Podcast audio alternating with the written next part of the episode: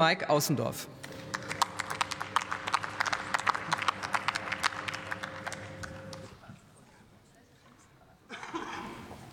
Ja, sehr geehrte Frau Präsidentin, liebe Kolleginnen von den demokratischen Fraktionen, Data Mining, also vereinfacht gesagt die Aufbereitung, Strukturierung, Nutzbarmachung und Auswertung großer Datenmengen, ist eine wesentliche Komponente der sozial-ökologisch-digitalen Transformation.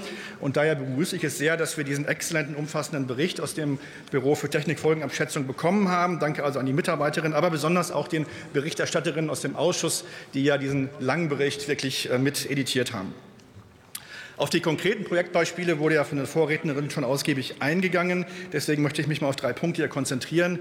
Und der erste ist Open Data, denn der Bericht zeigt ganz besonders auch das Potenzial von offenen Daten auf. Und es muss unser Anspruch sein, dass Forschungsergebnisse und Daten, die mit staatlichen Mitteln erzeugt werden, dass die auch wieder offen sind, getreu dem Motto Public Money, Public Data.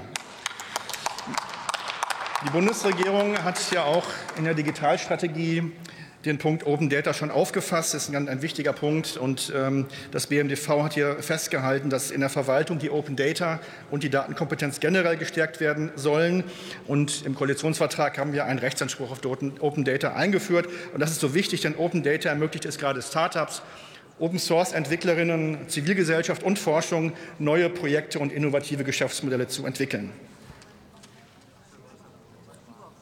Ein weiteres Projekt der Bundesregierung beim Datenumgang ist das Dateninstitut. Mit dem Dateninstitut bringen wir eine Ergänzung zu den europäischen Bemühungen für ein inklusives Datenökosystem. Und das Ziel ist ja, dass wir die Nutzbarmachung durch die gesamte Gesellschaft von Daten vereinfachen und vor allen Dingen rechtssicher und datenschutzkonform gestalten.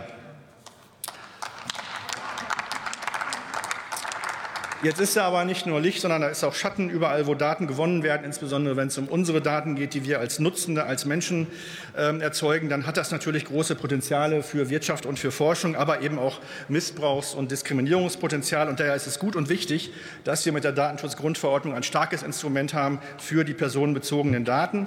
Und das gilt insbesondere natürlich auch für generative KI, für ChatGPT. Das äh, Problem ist ja schon mehrfach adressiert worden. Da müssen wir auch zu einer sinnvollen Regulierung kommen. Aber wichtig ist, es darf kein Komplettverbot geben, denn dadurch würden wir vor allem gewünschte und legale Nutzung unterbieten, unterbinden und gleichzeitig aber äh, illegale Nutzung doch nicht ganz unterbinden können, weil technisch wäre es leicht zu umgehen, ähm, wenn es so ein Verbot gäbe. Also kurz gesagt, wir brauchen eine risikobasierte Regulierung bestimmter Anwendungsfälle und Transparenzpflichten, aber keine generellen Verbote.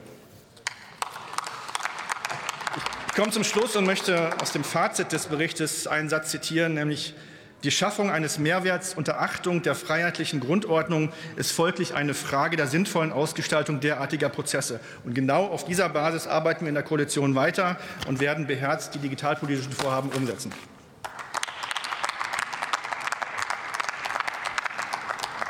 Ich schließe die Aussprache.